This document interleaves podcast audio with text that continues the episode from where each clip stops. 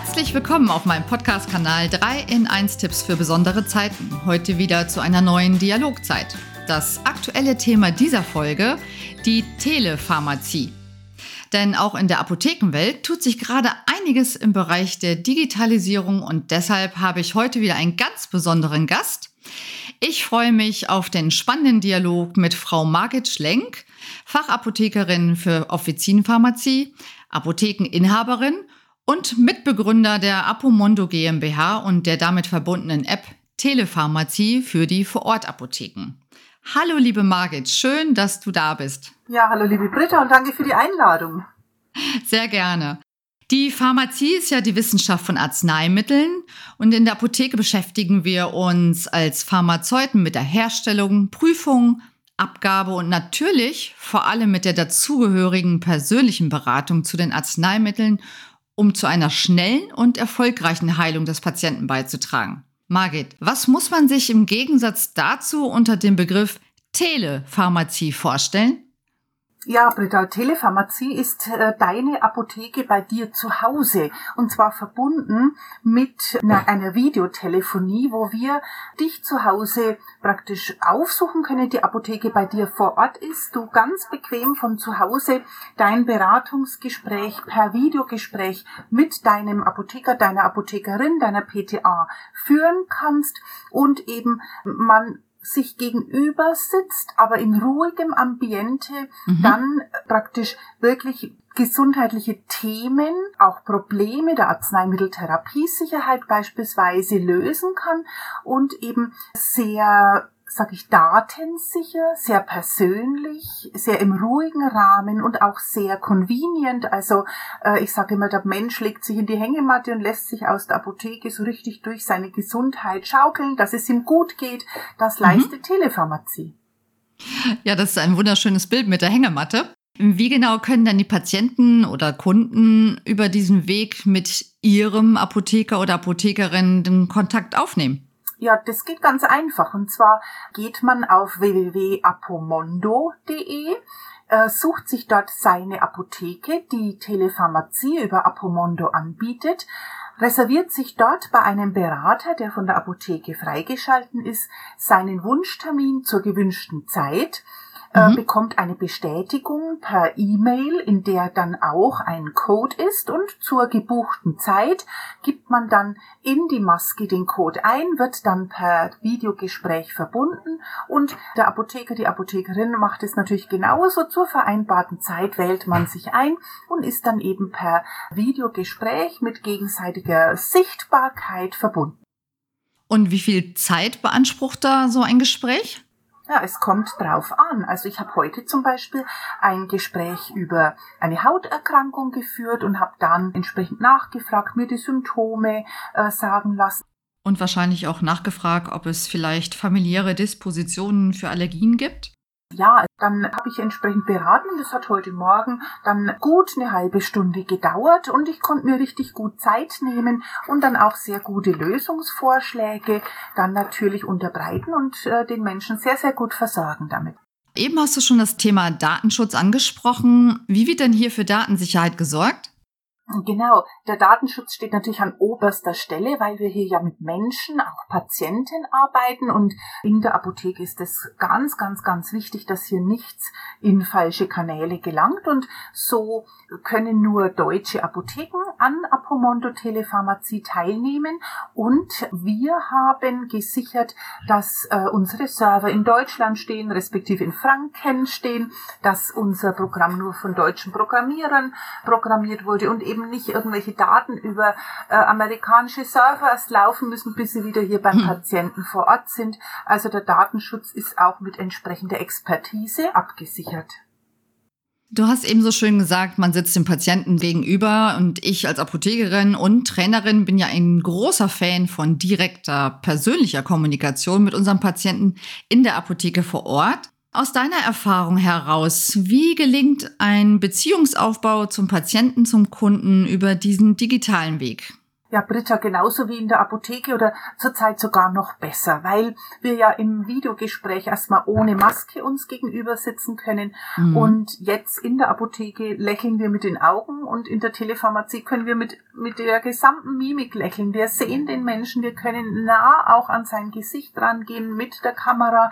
Mm, wir sind hier eigentlich sogar noch näher als in der Apotheke analog, weil wir eben diese Barriere, die Plexiglasscheiben, die Masken, all das nicht haben und deswegen auch die, das Beratungsgespräch entspannter ablaufen kann. Man muss nicht so laut reden, man kann wirklich auch lachen, sieht den anderen gegenüber und vor allem sieht man ihn auch in seiner häuslichen Umgebung. Wen habe ich da vor mir? Und das aber ganz, ganz entspannt sehr, ähm, ja, an, äh, ich sag mal, im geschützten Raum, so dass auch sehr viel offener vom Menschen dargelegt werden kann, als wenn man vielleicht in der Apotheke vor Ort ist. Also für spezielle diffizile Themen eignet sich das auch nochmal besonders gut. Mhm. Kannst du uns vielleicht ein Beispiel aus deiner Praxis schildern, wo die Telepharmazie besonders erfolgreich genutzt werden konnte? Ja, also da gibt's natürlich sehr, sehr viele Beispiele. Also äh, ich hatte sogar schon im Notdienst in meiner Apotheke ein Telepharmaziegespräch, weil eine Mutter erstmal per Telefon anrief, ihr Kind hätte sich verletzt und jetzt muss sie da losfahren und Pflaster holen. Sage ich, ja, jetzt schalten wir uns gerade mal zusammen per Telepharmazie-Videogespräch über Apomondo. Dann äh, haben wir uns zusammengeschalten. Sie hat das Kind mir in die Kamera gehalten. Es war nur ein kleiner Kratzer und man musste da schon mal äh, nichts weiter wirklich unternehmen und die Mutter musste nicht nachts nachts aus dem Haus fahren. Dann aber auch heute Morgen mit der Hautberatung. Ich konnte mir die Haut, die Wange zeigen lassen. Gibt es da Entzündungen, die wirklich einen Arzt bedürfen, die dann vielleicht eine Antibiotikaversorgung bedürfen? Nein, es war nicht nötig und so konnte ich mit einer optimalen Reinigung, Tonisierung und Pflege für diesen Hautzustand sehr guten Nutzen bieten. Und dann haben wir das auch gleich ausgeliefert im Anschluss und die Dame in dem Fall war dann richtig gut, rasch und niederschwellig versagt. Das klingt toll.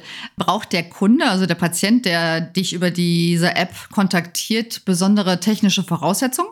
Ich sag mal eigentlich die gleichen Voraussetzungen wie fürs Impfzertifikat, sprich ein Handy mit Kamera oder aber auch einen äh, Laptop, der eben äh, eine Kamera hat und Mikrofon hat und schon kann's losgehen.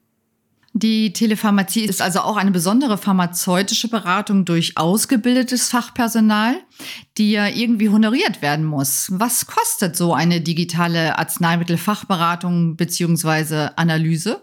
Es ist eine honorierte Dienstleistung, ganz klar, mit eben der Expertise aus der Vorortapotheke.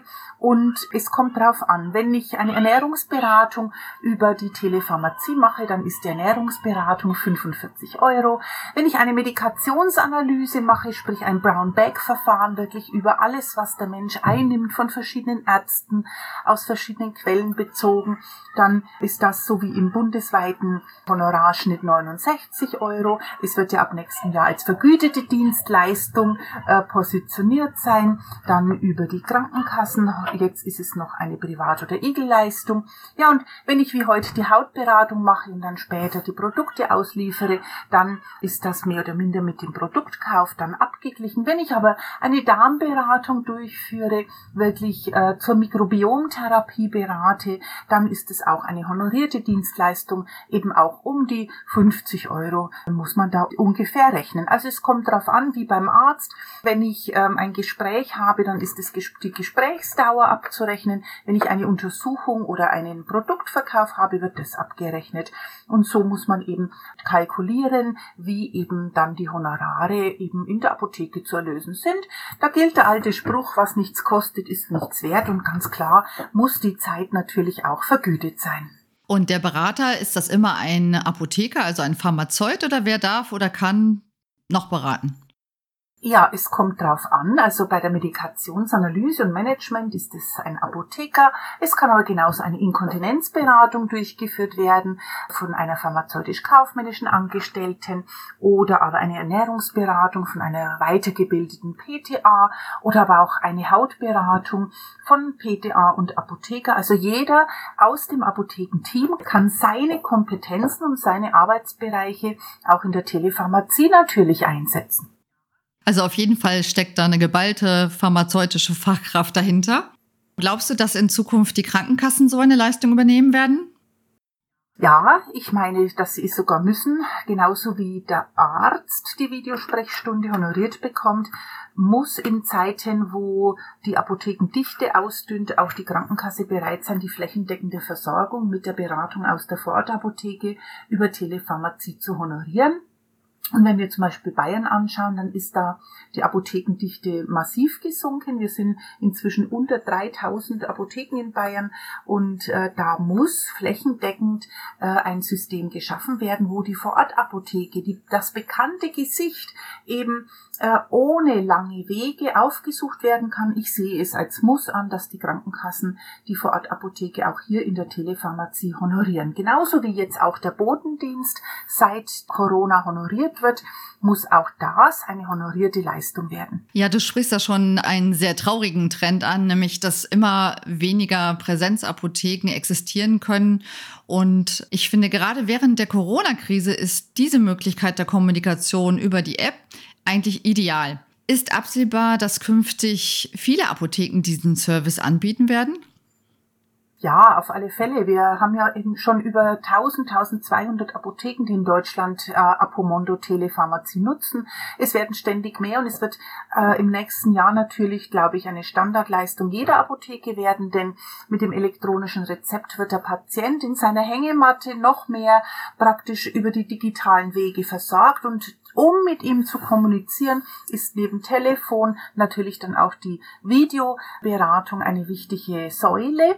Und ja, ich glaube, dass jede Apotheke Telepharmazie anbieten wird und auch jeder Patient dann mit seiner Apotheke auch die Beratung über Telepharmazie durchführen kann. Ich sage immer, gehen Sie auf Ihre Apotheke zu und fragen Sie nach, machen Sie das denn? Ich hätte da Interesse.